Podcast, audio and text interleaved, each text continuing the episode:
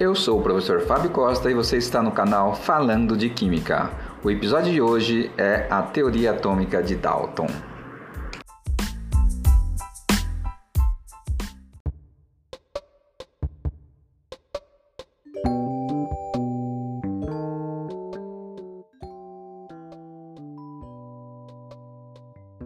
Afinal, quem foi John Dalton? Ele nasceu em 1766 e viveu até 1844. Foi um químico, meteorologista, físico inglês, um dos mais destacados cientistas do mundo. Descobriu a anomalia da visão das cores, conhecida como o daltonismo. Foi o fundador da teoria atômica que revolucionou a química moderna. O modelo atômico de Dalton baseou-se em duas leis: a lei da conservação de massa e a lei da composição constante. A lei da conservação de massa diz que a matéria não é criada ou destruída em um sistema fechado. Isso significa que, se tivermos uma reação química, a quantidade de cada elemento deve ser a mesma nos materiais iniciais e nos produtos. Usamos a lei da conservação da massa sempre que balancearmos reações. A lei das proporções constantes diz que um composto puro sempre terá os mesmos elementos nas mesmas proporções.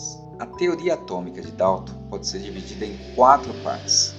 Na primeira parte, ele propôs que toda matéria é composta por pequenas partículas indivisíveis chamadas átomos, que ele imaginou como partículas sólidas, maciças, duras, impenetráveis e móveis. Essa teoria também foi chamada de modelo de bola de bilhar. É importante observar que, como Dalton não tinha os instrumentos necessários para ver ou fazer experiências com átomos individuais, ele não tinha nenhuma ideia sobre se eles poderiam ter alguma estrutura interna. Na segunda parte da sua teoria, Dalton propôs que cada átomo de um elemento, como o ouro, por exemplo, são iguais a todos os outros átomos desse mesmo elemento. Ele também notou que os átomos de um determinado elemento são diferentes dos átomos de todos os outros elementos. Hoje, ainda sabemos que isso é grande parte, verdade. Um átomo de sódio é diferente de um átomo de carbono. Na terceira parte da teoria atômica de Dalton, ele propôs que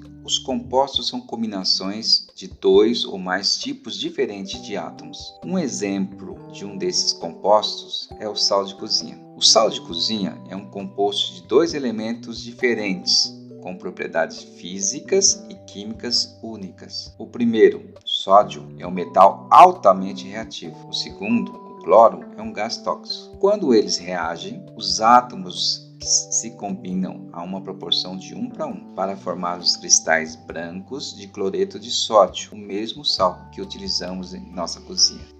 Na quarta e última parte da teoria atômica de Dalton, ele sugeriu que as reações químicas não destroem ou criam átomos, elas simplesmente os reorganizavam. Usando de novo o nosso exemplo do sal, quando o sódio se combina com o cloro para formar o sal, os átomos de sódio e de cloro ainda existem. Eles simplesmente se reorganizam para formar um novo composto. A teoria atômica de Dalton foi a primeira tentativa de descrever toda a matéria em termos de átomos e de suas propriedades. Dalton baseou sua teoria na lei da conservação das massas e na lei das proporções constantes. Podemos dividir sua teoria em quatro partes. A primeira parte de sua teoria afirma que toda matéria é feita de átomos que são indivisíveis.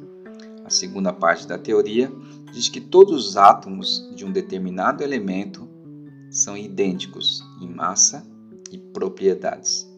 A terceira parte diz que compostos são combinações de dois ou mais tipos diferentes de átomos.